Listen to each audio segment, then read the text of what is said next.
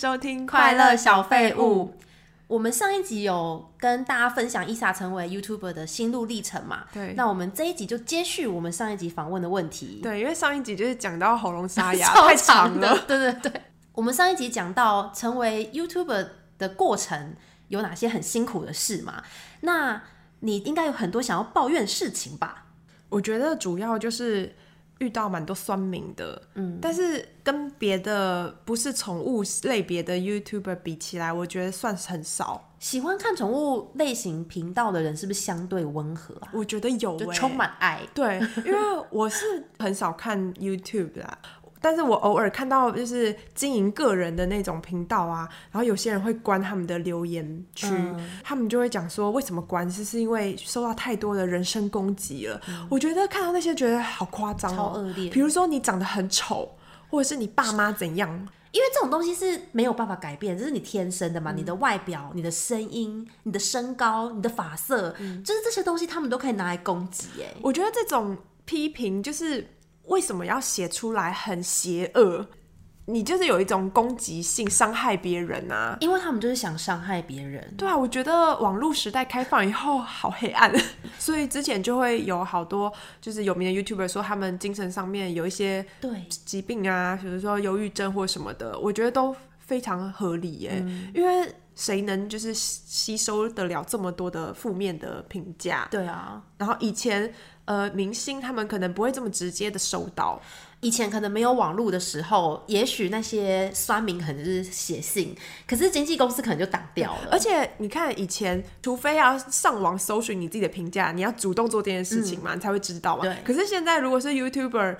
所有的留言你都要看呐、啊，因为你想要知道你的粉丝是对这个有什么评价感受。哎、嗯，你看的时候你就一定会看到，对，除非你一个一个把它封锁，嗯、然后封锁也会被酸哦。而且我觉得人很特别的是，通常我们会比较容易记得不好的事情，嗯，就是可能有一百个人称赞你，然后有一个人说你哪里不好，你就很容易记得。这一个人批评你的部分，啊、不知道为什么哎、欸，啊、人性很多人都会说，哎，你不要去想，你看有九十九个人称赞你，为什么不去想这些呢？嗯、可是我觉得负面那种黑暗的力量的冲击性比较强。对啊，这就跟美好的回忆总是忘得特别快一样，对不对，对？痛苦的回忆都记得很久，因为伤害你比较深啊。对。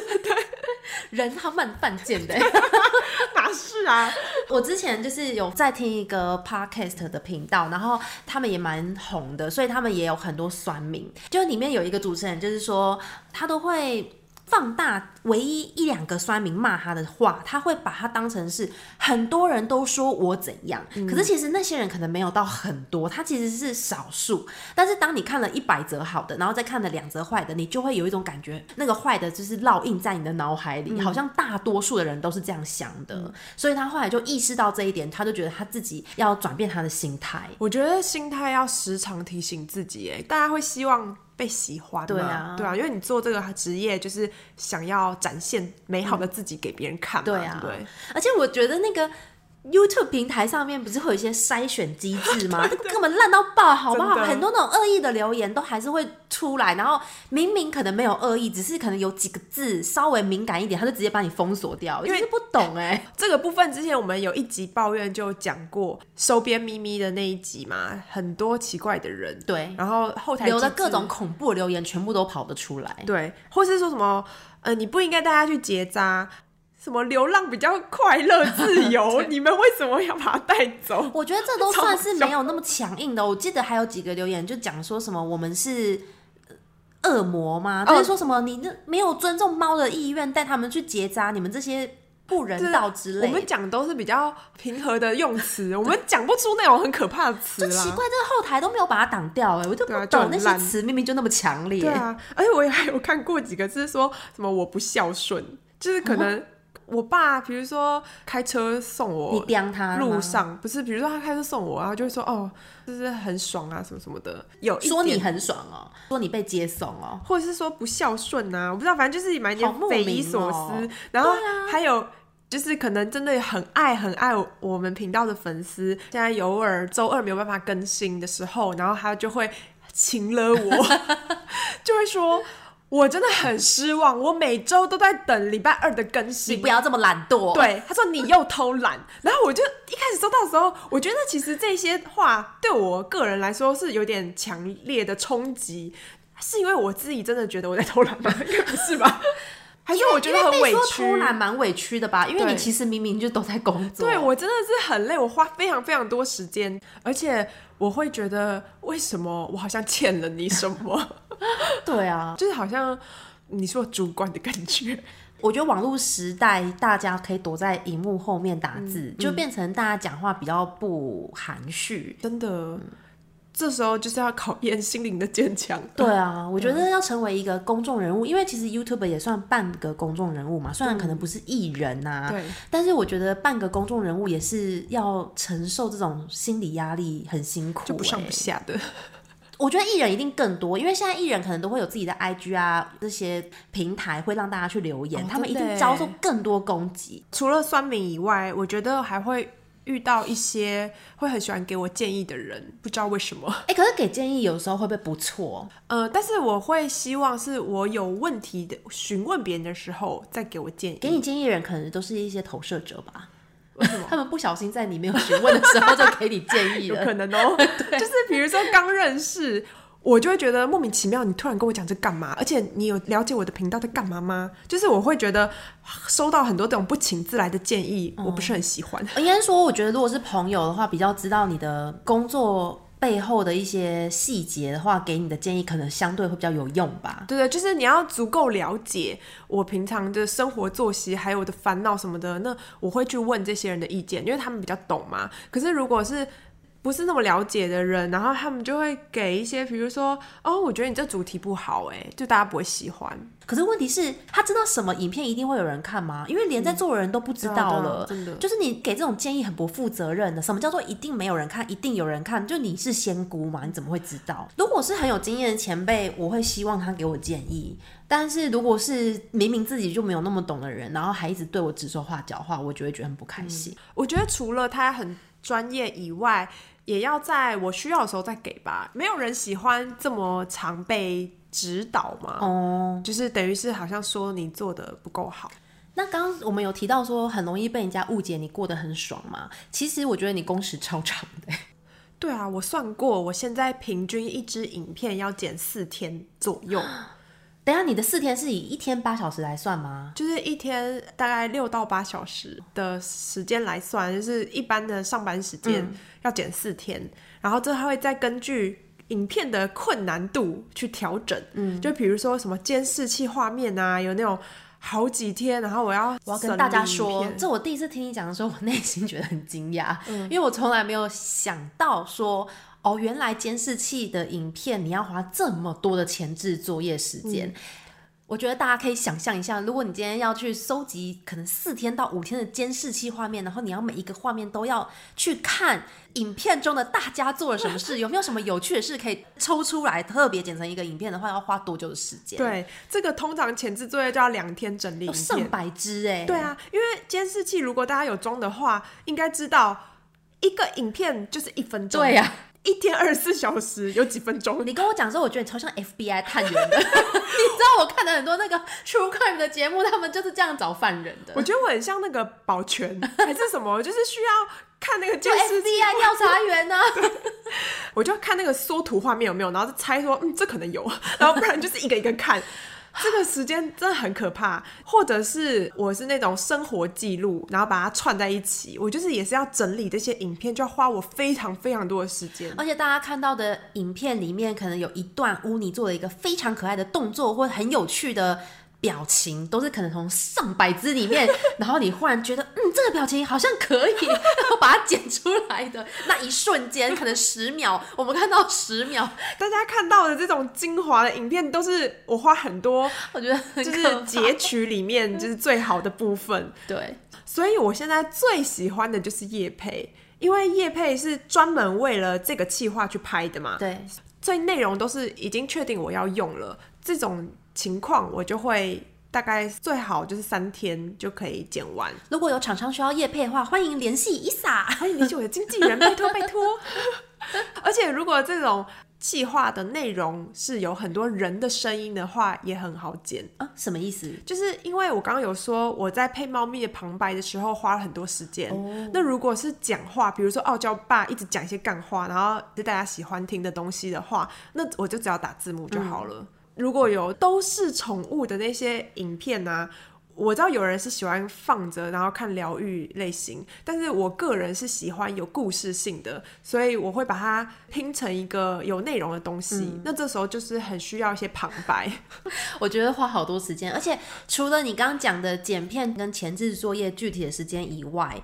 因为我觉得，其实像你这样子的个人 YouTuber 也蛮像一个 freelancer，就是你是自己经营自己的事业，嗯，所以你无时无刻我都觉得你在工作。就是今天可能你出去吃饭，你想到一个 idea，或是你可能连睡觉的时候你都在想我的影片要拍什么，或者是你爸可能讲了一个有趣的话，你就要马上拍下来，就是无时无刻哎，感觉就是二十四小时哎。我记得你之前有建议过我说，我应该要。在家的时候要有一些放松的时间，对啊，因为我之前真的是无时无刻，只要我爸一做了什么事情，我就马上手机拿起来就要拍，因为要有素材。对对，然后我就会处于在一个很紧张的状态，就是我感觉我随时都要待命工作。我觉得真的很扯哎，你根本没有休息时间哎。然后自从你这样建议过我，真的有放下比较多的心情，我就会觉得说，哦，那我在家就好好休息，嗯，然后或者是。我也移动了我的工作区域嘛，就是我就不在我的房间工作，这都有帮助我一些放松的时间。嗯。我经营这三年，除了一开始是兼职，就是有自己的主业之外的这两年，我要告诉大家，其实我根本就没有私人的生活，就是我把主要的生活重心都放在工作。嗯。比如说我睡觉的时候也会想到我在剪片啊，然后我工作到很晚。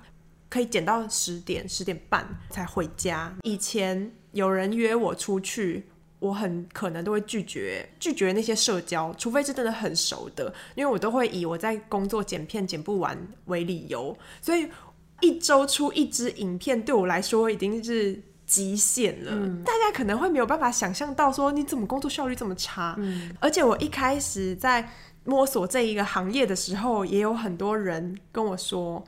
呃，我听说那个什么 YouTuber，他们就一个礼拜剪两支啊，然后说，嗯，你一周三天剪一支影片太久了。当然，他们都不是专业的，这只是他们听到的。然后我都会觉得说，啊，天哪，我这么就是没效率吗？嗯，我怎么这么的？太慢之类的，对，而且再加上我又没有同行的朋友，所以我那时候就是极度怀疑自己，然后又把所有生活重心都放在工作，就是没有社交啊，然后没有休闲，没有运动。嗯，你现在也没运动，所以这这是我今年的目标啦，嗯，就是我想要改善这件事情。嗯，对，然后反正后来我就是很幸运有遇到几个猫咪频道的 YouTuber，就有问到他们竟然也有说。一周剪一支影片对他来说压力也太大了。如果这样做的话，他没有时间做其他事情。嗯，然后我听到这件事情，我真的觉得哇，我第一次终于就是有同伴了解我的感觉。嗯，因为我身边都没有同行的朋友嘛，遇到这样子，他也能理解我们的工时是很长的。我也不要太强迫我自己。嗯，他也是自己剪，对，他也自己剪。嗯，所以每个人都不同。如果你去跟别人比较的话，会蛮痛苦的。对啊，我觉得真的是每个人做事方式不一样哎、欸。因为我记得我之前也跟你讲过说，说如果都已经没有库存，我每周都在剪影片的话，我会觉得很被时间追赶，我不喜欢那种感觉。我记得我曾经有鼓励过你说，比如说你假设真的这两周你就停更，你就赶快就是加紧多做一点库存起来。可是其实这方式就不适合你，因为这样你也觉得很痛苦。嗯，适合有团队的人啦，因为我觉得这样做的确是最好。嗯，但是只有一个人的话。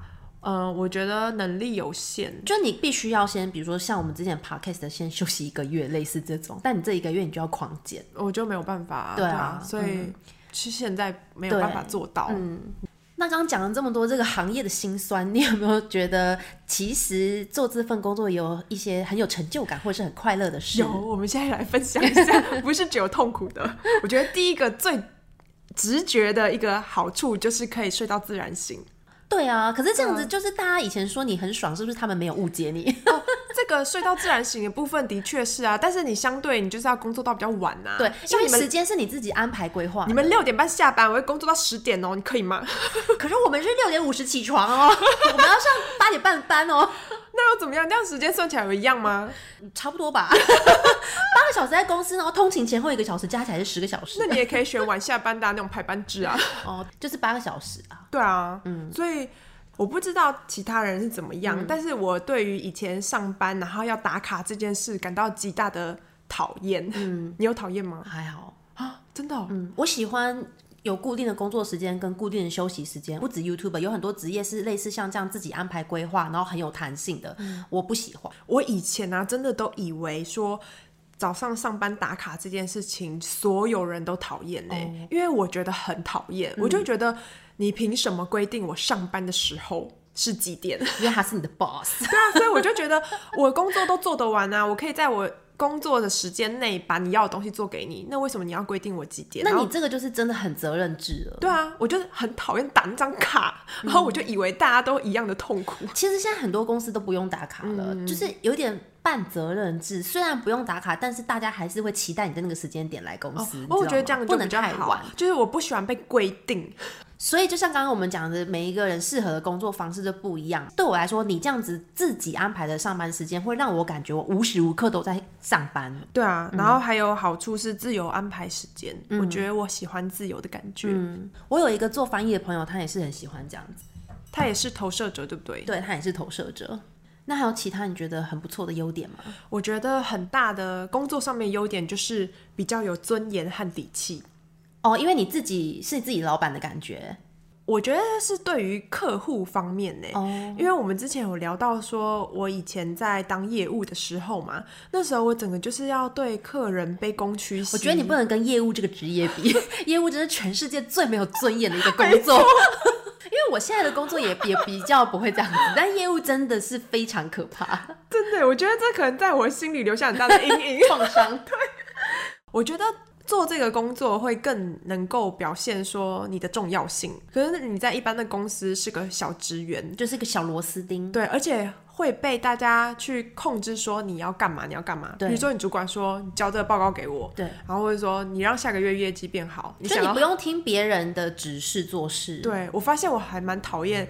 被别人指挥的，嗯，就是控制我这个部分。然后还有比如说工作业配，那厂商他会来主动找我，是因为他。认可我嘛？他喜欢我的东西，那我在这种立场去跟他讨论的时候，我们比较能够彼此尊重，就对等的关系。当然还是有常常有一些他们一些无理的要求，因为付钱的就是老大。可是你就可以用你的专业，可以跟他说服沟通，对对对，就是让他了解。就是我会觉得比较对等，嗯，不像以前当业务的时候，就真的是跪着求人家买东西。没错，我就觉得现在有尊严多了。不过像你刚刚讲到。说那个会被指示要做什么事情啊？其实我也喜欢这样子。你喜欢被指示？我喜欢你告诉我我要干嘛，因为我觉得那我就完成就好了。你真的好生产者哦！对啊，生产者的一个特质。对，完成了我就可以去休息啊。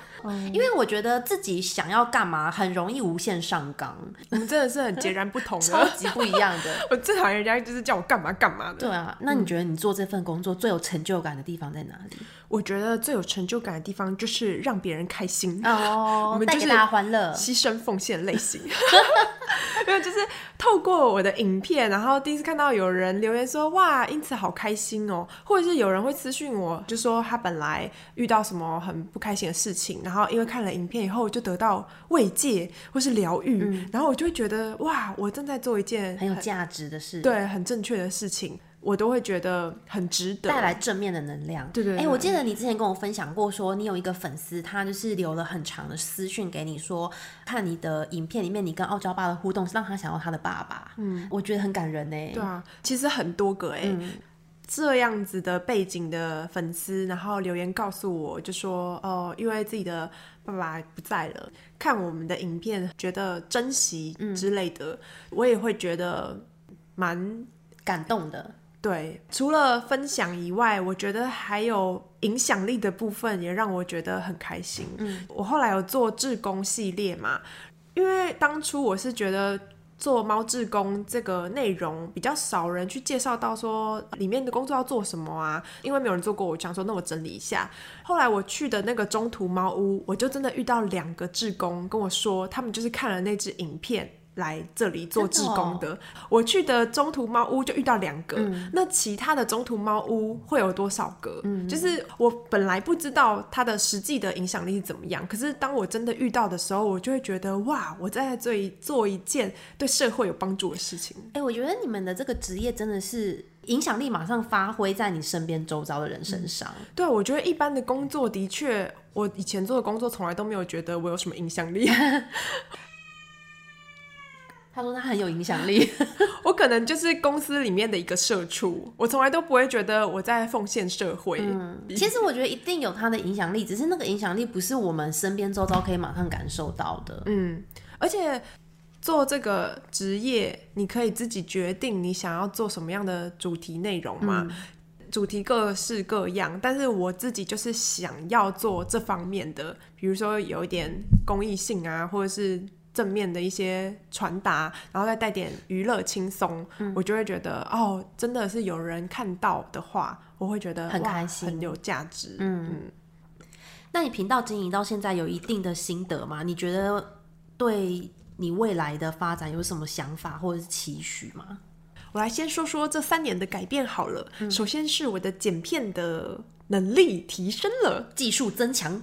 或者是整个逻辑性啊，反正一定是有时间的经验累积的嘛。像我现在再回去看一年前的影片哦，我都觉得好害羞哦，剪的不好的感觉。对，就会觉得哇，这里太多了，或是这边应该要再怎么样啊？嗯、然后更何况是三年前，就很像我们去看十年前照片一样害羞。的那时候化什么妆啊？哎、欸，可是十年前胶原蛋白很多哎、欸，可是那个妆很恐怖哎、欸，那个眼线，然后还戴那什么变色片呢、啊，看起来超辣妹的。只能看大概三年前。对啊，很恐怖，我懂了。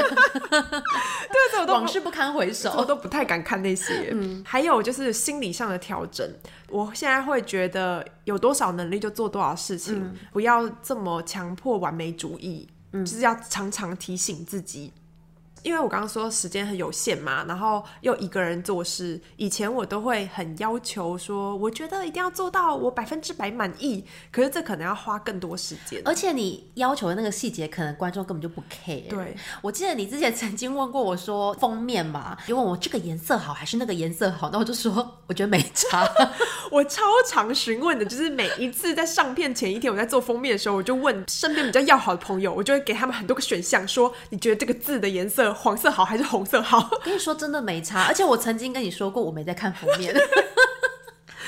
就是会看的人还是有，不过这个真的可能不需要花这么多时间，对，不需要纠结，对，嗯、所以我就会尽量慢慢学习，让自己，比如说呃，影片完成度八十就可以了。不会这么执着说这个精致度，就是不会执着说你这个地方的字幕好像稍微怎么样，或者说你这个地方的音效怎么样，好像不是很自然。我跟你说看过就过了，嗯，最主要是整个故事有趣，对，主要是内容嘛，对，对我就会这样子提醒自己，未来的目标呢，就是也会希望可以开发更多的主题，就像我刚刚说那个猫志工嘛，然后还有最近有出了猫咪咖啡厅，嗯，可能大家开始旅行。我如果我去别的国家，有关于猫咪的旅游景点，嗯、也会想要就是拍给大家看。你拍那个法国猫咪咖啡厅真的很可爱哎，他们的名字真的很有趣哎，在台湾超多人真的都是用食物跟颜色帮自己的猫咪。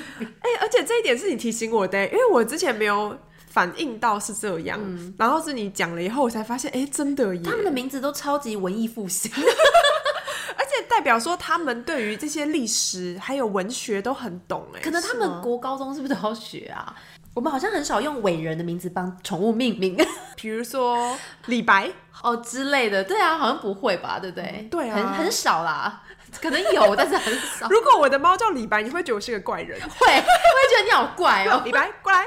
这是文化不同哎、欸，嗯、对吧？好像我们真的很少这样子取名，就像亚洲感觉普遍会喜欢可爱系啊，不知道我觉得很特别，哦、嗯，他们的每个名字都超酷的，而且有一个粉丝就在影片下面留言，他整理了所有名字的意思，对，然后我想说。天啊，这个人一定是生产者，因为跟你有一样的想法。我也是马上去查、欸。对啊，我完全没有查哎、欸，我就是因为要介绍，所以我就是照着他们的那个 menu 解释，然后翻成中文。嗯，但是我没有去查他是什么伟人。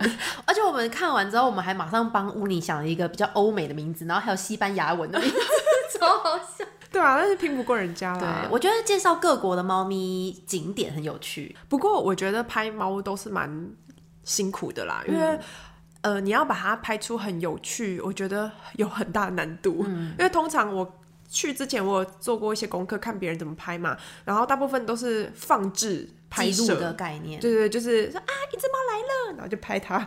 我自己会觉得有点无聊，所以这也是有一点挑战性。嗯、你要去介绍它的故事啊，然后有趣的点，嗯、我觉得也是一个机运。对，嗯，像其实第一家的猫咪咖啡厅，我去了两次，嗯，就没有告诉过大家。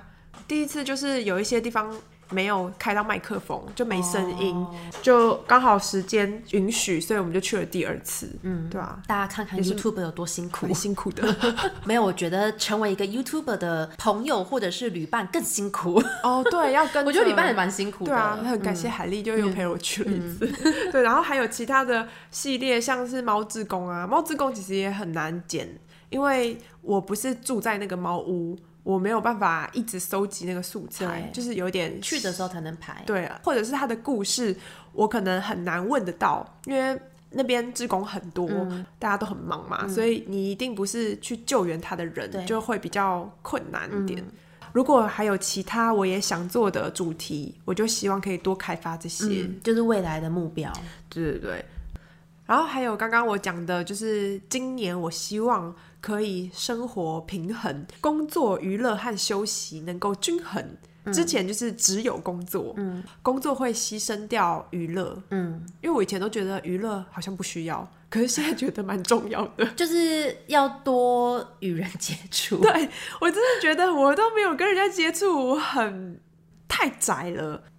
孤僻到就是一个极致，而且我觉得其实 YouTuber 这个行业好像嗯更常外出也会更有灵感吧？对啊，你如果一直关在自己的空间里面，你很容易就是困在自己的思绪中。我觉得对我来说是要跟人家对话，嗯、我常常会在跟朋友聊天过程突然想到什么 idea，、哦、对，呃，如果我只有我自己的话，可能想来想去都那些。很局限，对。嗯我也有一个朋友，就是他关注的 YouTuber 会聚会啊，在一起工作剪片那样子，他就传给我，他就说你也去这样子的地方，或是你也去交这些朋友。然后我就跟他说，我好想要，可是我觉得那些 YouTuber 他们都是有一定知名度，比如说二三十万的那种订阅，或者是更多，然后他们也是志同道合。那像我们这种。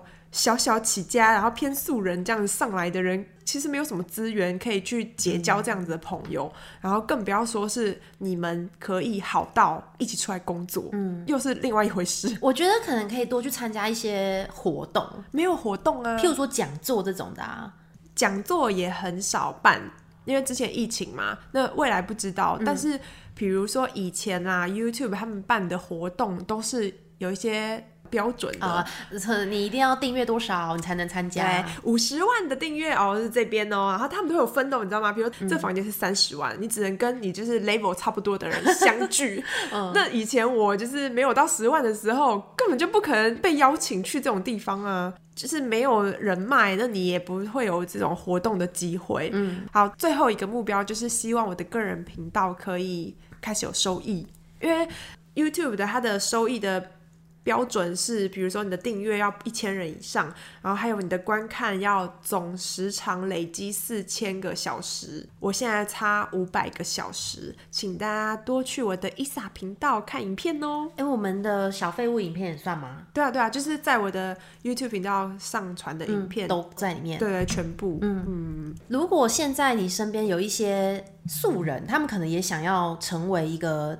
全职的 YouTuber，你会想要给他们什么样的建议？嗯，我觉得这个我想要以创作者的角度来分享，嗯、就是不是全职 YouTuber 啦。嗯，就像我表妹，她最近就是想要经营 Instagram，因为她在美国是学心理的，她就想要做一个 Instagram，是放一些激励人心的话。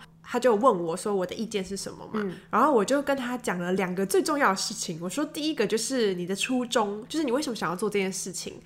如果你只是因为你想要红，或是想要被人家看见，那我觉得这些理由都很薄弱，因为如果你没有被人家看见，那你就没有持续的动力嘛。嗯、然后他就说，哦，因为他想要做出来，可以常常提醒自己，然后或是能够帮助到身边的人。那我就觉得，哦，那你这样子就是很有给自己的动力持续下去。因为我就告诉他说，那你要有心理准备，就是可能不会有人看见，嗯、这样子 OK 吗？嗯，对啊。然后他就反问我说，为什么不会有人看？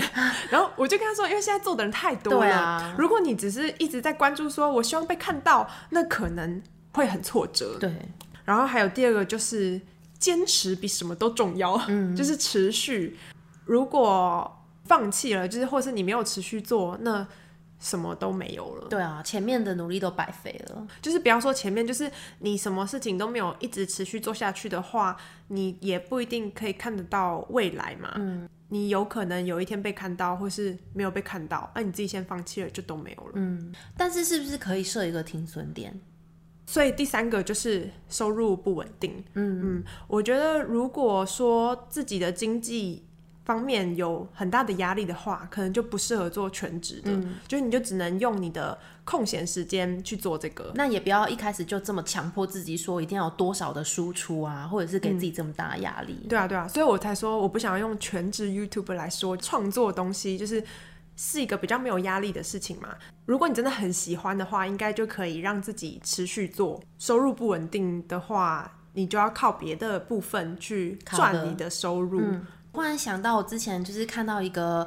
他算是 model，但是他自己本身也会摄影，然后他拍的很多照片都很特别，而且很漂亮，所以他有一张照片就忽然在 Instagram 上面爆红了。他有一次就是上一个节目分享说，他以前在拍照的时候，他的初衷其实就只是分享这些漂亮的照片而已，但是因为那一张照片爆红了以后，他忽然觉得他好像要非常关注他未来的每一张照片是不是都有这么多人看，嗯，然后就开始压力就来了，每次只要一发一照片，他就开始关注有几个人按赞或多少人留言，到后来他发现他已经失去了自己那个一开始想要分享照片的初衷，他才觉得自己好像需要调整的。嗯，后来他就是有调整自己的心情，然后不要再被那些数字绑架，发现他可以拍出更好的东西。对啊，我觉得创作者真的都会有这样子的一个坎要过，嗯，就所以要常常提醒自己。嗯，然后我也会常常提醒自己说，作品自己满意就好。就是有没有做到自己觉得可以了。关注这件事情就好，嗯、然后观看的话就是其次，嗯、就是那个重心比例要放在自己的喜好上面，就是要常常提醒，很难不被去影响。对，像有很多厉害的创作者也有常常分享说，有一些自己觉得哇这个东西超赞，我好喜欢啊，就没有没有人看。对，然后那种随便点点就是哦还行吧，啊就好多人都看，嗯、所以这种喜好真的很难预测。对，所以就还不如做自己觉得 OK，就是。满意就好的东西。嗯、最后一个问题是因为最近你的傲娇爸频道破十万了嘛？对，你有什么想要跟粉丝说的话？就是请大家多多鼓励我，没有啦，不是鞭策哦，是鼓励。对啊，就是谢谢大家的支持。就是有很多是最近入坑的啊，或者是从一开始 Facebook 的粉砖指影片开始追踪我们，我都觉得很感谢。从那个时候。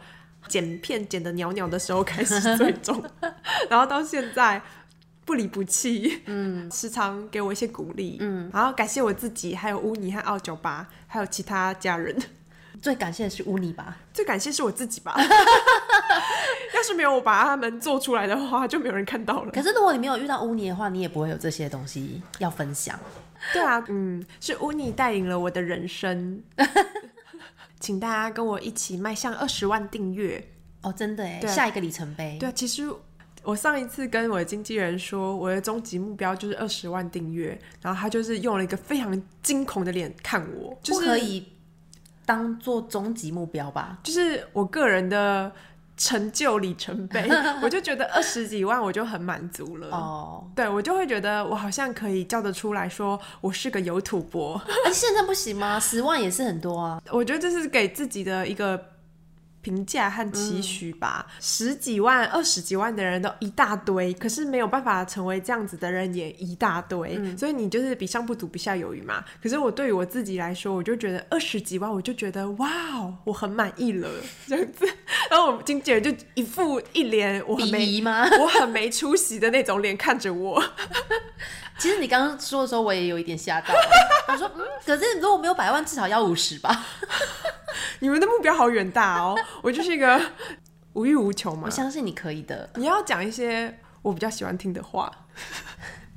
你已经很辛苦了，二十万就好了。不行，要二十几万，二十也我觉得最好是二十三。说为什么？这是什么吉祥数字吗？二七二有一点压力，你知道吗？为什么？没有，七开玩笑的。但是越多越好啦。好，谢谢。我们不能承受太大压力，希望你们会喜欢。嗯、然后订阅我个人的频道，还有猫咪的频道。嗯，那你的十万订阅会有一个特别的影片吗？会有。所以如果大家有其他的问题，可以留言告诉我。这个十万订阅的影片会慢慢的出产中，因为我还想不到要拍什么。好，那请各位期待喽。嗯、那我们今天分享就到这边，下次再见，拜拜，拜拜。